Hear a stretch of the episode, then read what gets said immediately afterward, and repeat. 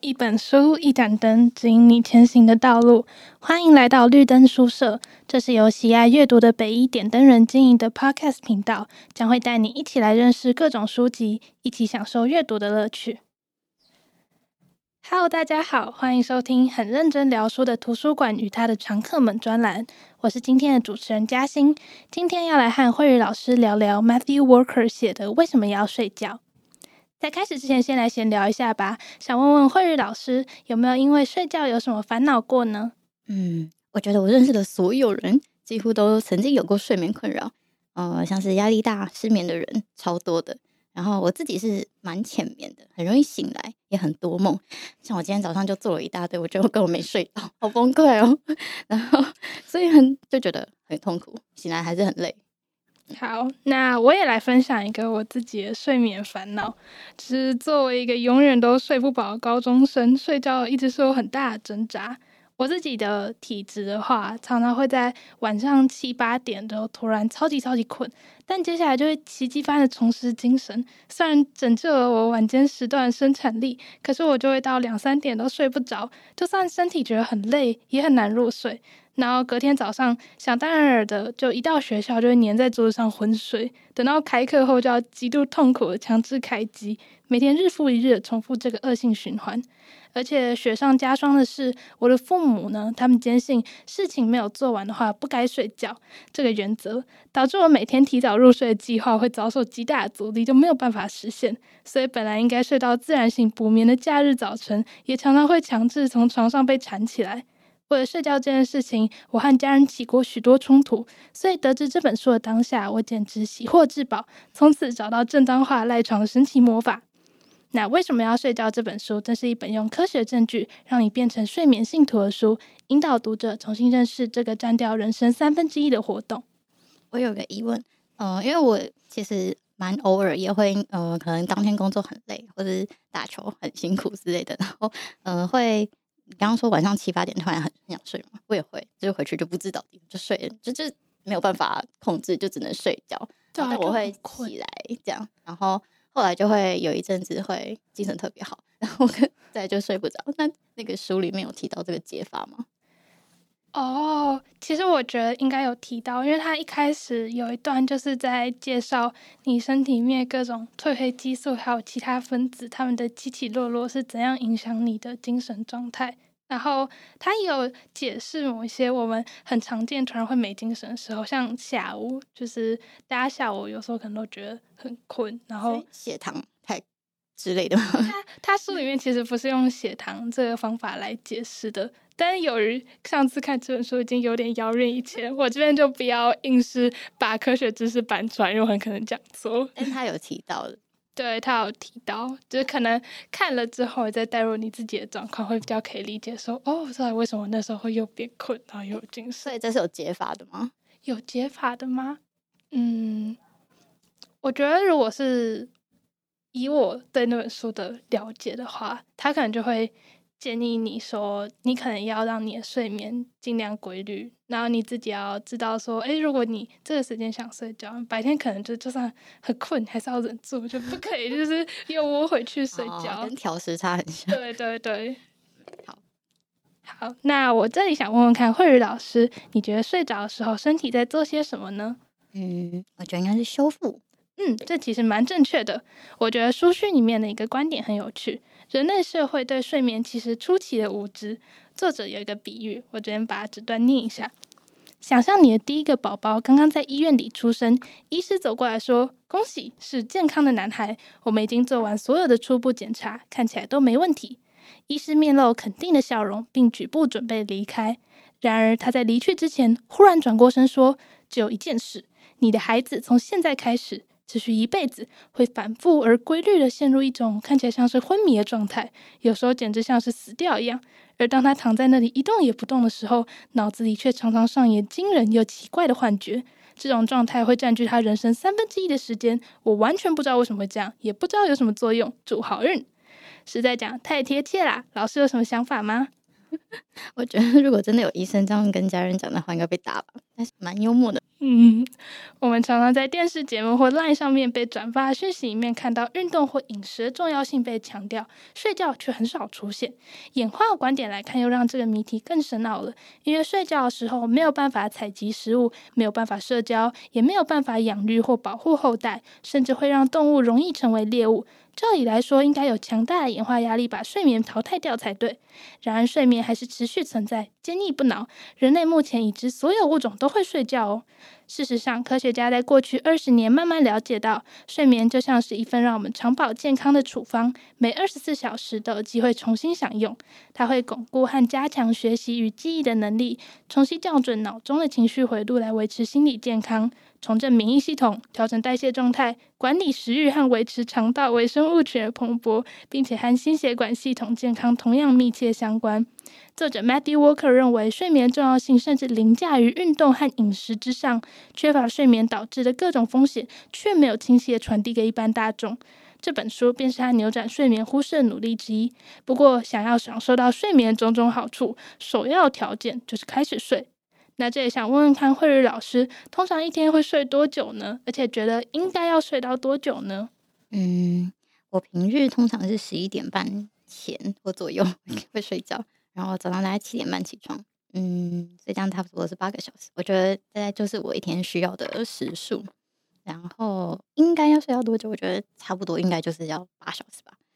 嗯，然后不一定会午睡，看当天工作量跟精神状况。假日的话，那就会比较放飞自我，就会很不规律。然后如果那时候刚好正在看小说，然后又太吸引人的话，就会不小心看到。两三点啊，不知倒地，然后隔天可能就是九点多、十点起床之类的，但应该也差不多会是睡七八个小时。啊，听起来老师的睡眠形态好像比多数北一女学生都健康，我可以代表多数同学和学妹表达嫉妒。诶，现在是比较健康没错，但我高中的时候，嗯，但大部分应该也是十一点半、六点半。还是可以让大家嫉妒一下，嗯，大学就比较不规律，嗯，毕竟大学生的夜间活动实在是太多了。如果是准备像之夜那种大活动的期间的话，各种表演的练习可能会练到半夜一点，很夸张。然后，但大学可以在各种没课的时候睡觉，所以睡眠变得比较多段。然后，但像是比较硬一点的应对，最后一天早上可能要 present 嘛，那种，它就会是马拉松的熬整夜。然后大学的时候就有这种特殊事件，是可以靠肾上腺素撑着，然后觉得精神一直可以很好，只是有点忙的感觉。然后，但之后再补睡回来就好。嗯，不过我觉得身体年龄还是有差，就是毕业之后，就算跟朋友跨年，就是有些特殊活动，我可能也是两三年就觉得，嗯，大家该睡喽。OK，好。那书里面其实也有针对学生熬夜的实验。由于作者同时在加州大学伯克莱分校教睡眠科学，他从自己的课堂上的睡眠习惯调查中，深切了解到学生为了分数通宵熬夜的陋习。我也承认我自己还有身边的朋友们，有不少人也经常亲身参与这种陋习。因此呢，作者便设计了一个实验，他把人分成睡眠充足组，还有睡眠剥夺组。充足组呢，会在研究人员的监督下获取天天八小时美好睡眠；剥夺组则是仿照为分数奋战的学生，通宵达旦，但是可以在接下来的两天睡饱补眠。但当两组人的学习效率被摆在一起比较时，经过补眠的剥夺组仍然落后了充足组四十趴。这样的差距摆在考试中可是天壤之别。为了学习熬夜，却越学越糟，加之熬夜时难以形成长期记忆，想来真让人心酸。那我觉得我高中的时候八个小时还是觉得不够哎。哦，对对，其实书里面他有写，就是你在人一生不同阶段，那大家会需要多少睡眠？还有写说，比如说 baby 啊，他在子宫里面就像就是一直都在睡。嗯然后等到出生之后，一直到青少年，我们的睡眠时间大概就慢慢变成九到十个小时。所以其实青少年他确实是需要睡比较久，而且呃书里面有写到，出于种种现在还没有很清楚的原因，其实青少年他的生理周期会比他长大以后还要再晚一点点，有可能是就是演化上想让他们错开父母啊之类之类的。所以就变成说，如果父母亲要求小孩早睡早起，对他们来讲，就好像晚上七八点就叫他们睡觉，然后接着早上三四点就叫他们起来。对正常来讲会像这样子。可是等到我们变老之后，有办法睡得久的这个能力就会慢慢消失。所以像老人家他们可能就不会睡到那么久啊，或者是半夜会起来会浅眠之类的。嗯，那我现在还是有朋友，他们周末就是会睡到中午十二点。哦，那那代表他们还年轻哎，有办法睡这么久。看完那本书就有一种啊，睡得久其实是一种本钱。嗯，好，那第一次读到这段的时候，还要想起另一本小说叫《Still Alice》，它中文译名是《我想念我自己》，有书有翻拍成电影。我想念我自己，写的是一位女教授在罹患阿兹海默症之后，在疾病下从共处到凋零的样貌，是一个很揪心的过程。故事主角首次接受阿兹海默症诊断时，医生询问他每天睡多久，他回答固定五六个小时，语气还带有一点骄傲，认为自己这样的生活形态算是相当健康的。这其实也是我原先的观念，觉得每天有睡到五六个小时已经十分足够。为了常在言谈中从父母一辈身上感受到相同的想法，却被《为什么要睡觉》这本书用力推翻了。会不会是因为那个《Still Alice》的主角他已经到了身体年龄，只要五六个小时就够了？哦，也有可能，也有 可能。嗯，好。那我另外一个疑问：睡太多会不会反而对健康不好？书有提到吗？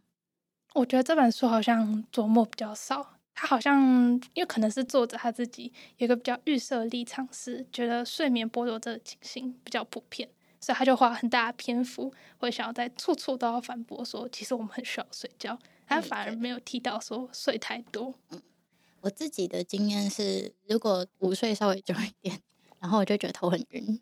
哦，哎，我也有这种感觉。这个好像有提到一点，他好像说睡眠惯性嘛，就是你可能本来只是想要休息一下，但是我这时候你睡太久，再爬起来就会觉得很困难，很想睡回去，所以他就会建议说，如果你是有午睡习惯的人的话，你除了要尽量固定是在同一个时间午睡以外，你也要很自律，就是在可能十几分钟的时候就把自己给挖起来。嗯，好像听蛮多健康那种讯息，会说午睡不能睡太久。哦，对，好像是，但这个其实感觉 真的很看个人，因为如果你本来晚上就很能睡，那其实书里面有讲到说，很多人类早期社会形态都是午睡的，然后现在很多原始部落也是有午睡这个习惯，所以说不定午睡是比较符合我们身体被设计的样子。可是如果你晚上已经睡不着，白天又睡的话，晚上睡不着的情况可能就会越来越严重，这种时候可能就最好要避免。嗯。好，那我还想问慧宇老师，有没有遭遇过或观察到社会中的这种睡眠偏见呢？嗯，睡眠偏见有哪些？像是觉得人没有办法早睡早起，纯粹是因为懒惰啊，或是觉得应该要为工作或其他正事无限牺牲掉睡眠这种。嗯呃，呃，我是绝对反对无法早睡早起的人纯粹只是因为懒惰这个观点，因为每个人的睡眠形态本来就不太一样，然后也像你刚刚讲，我觉得不同生命者阶段的睡眠形态也会不一样，然后会说出这种话的人其实有一种 蛮傲慢的感觉，呃。但我自己也不赞成牺牲睡眠而工作。就如果真的非常重视某些事情，那偶一为之好像还可以接受，但实在是不乐见于让这种状况成为常态。嗯，不过如果有人觉得这样的节奏对他来说很舒服，他本来就是需要很少睡眠就能舒服活着的体质的话，那我觉得好像也没什么好说，就恭喜你哦。嗯，我自己的核心原则是不用去干涉别人要怎么生活，然后光看我们自己就可以了。嗯，其实书里面他有一段有写到说，确实已经有发现某一个基因，然后有这个基因的人，他真的就是睡很少也可以，对他身体完全没有影响。可是他又提到这个基因实在是超级罕见，所以对大部分人，他还是建议大家多睡一天。好，那作者在书的尾巴呢，他也贡献了一章给睡眠缺乏这项文明病。他写道：“世界卫生组织现在已经将睡眠缺乏视为影响健康的全球流行病。在许多已开发国家中，常常有赞扬牺牲睡眠的文化，像是职员会刻意等到凌晨一两点才回复邮件，或是清晨五点多就出现在办公室的员工会得到主管的欣赏。社会中常见的工作模式也对近日节律不典型的人非常不友善。普遍拥有延迟昼夜节律的青少年，通常会被规定要早起上学。不过实际上呢，长期的睡眠缺乏反而会减少生产力、创意与动机，折损许多 GDP。部分行业大量仰赖成员的牺牲睡眠，例如医护人员少睡时，时常导致频繁且后果严重医疗错误。那想问问看老师，书里面还有没有什么让老师印象深刻的睡眠留言终结者呢？嗯，我没有看过你说的这一本，不过我看过类似主题的说书影片。像文森说书的有一集叫做《我们为什么会觉得累》，然后他有个实验我印象蛮深刻，可以跟大家分享。呃，大概就是说把受试者隔离在没有办法感受日夜变化的房间里，然后也没有时钟这些可以显示时间的东西，然后就让这些人凭自己的生理时钟，就是吃啊、睡啊跟做自己的事。结果发现呢，每个人的时间感会变得非常不一样。比较极端的一位受试者，在结束实验的时候，以为自己被提前结束实验，但其实只是因为他个人的活动时间变得非常长，然后睡眠时间也变得非常长，所以他以为的一天其实是变了好几天。我觉得哇哦，很有趣。嗯，虽然大部分的人好像都很推崇早睡早起的作息，然后这些人也很容易责怪其他夜行作息或其他作息的人，但难道每个人的生物钟都应该一模一样吗？嗯，很多工作其实是需要夜行作息或是其他作息的人，比如说像是跨时区合作的专案啊，或是什么捷运工程师，他们都在半夜嗯处理维护，很重要。那而且就算是同一个人，随着年纪的改变，嗯，生活作息也蛮有可能改变。那我觉得找到适合自己的生活方式才是最重要的。嗯，那最后我想花一点点时间介绍作者。作为一个科学班学生，还有准医学生，Matthew Walker 是我自己一个很大的 role model。他本来有意往医疗领域发展，但是发现自己更喜欢探讨科学问题，就成为科学家。不过他并没有把自己锁在实验室里，而是积极的写书、主持 podcast、出品一大堆 TED 影片，还有出席各大访谈。前面提到的小说《我想念我自己》，作者 Lisa Genova 其实也是一位神经科学家哦，还写过多本以神经疾病为主题的畅销书，推荐有兴趣的听众尝试造访看看他的著作。好，那今天的介绍就到这边告一段落。今天所聊书籍都会放在资讯栏。除此之外，可以在 IG 搜寻北一点灯人，会有更多不同于 Podcast 的内容。我们的频道也有许多的主题供大家聆听，欢迎再度莅临。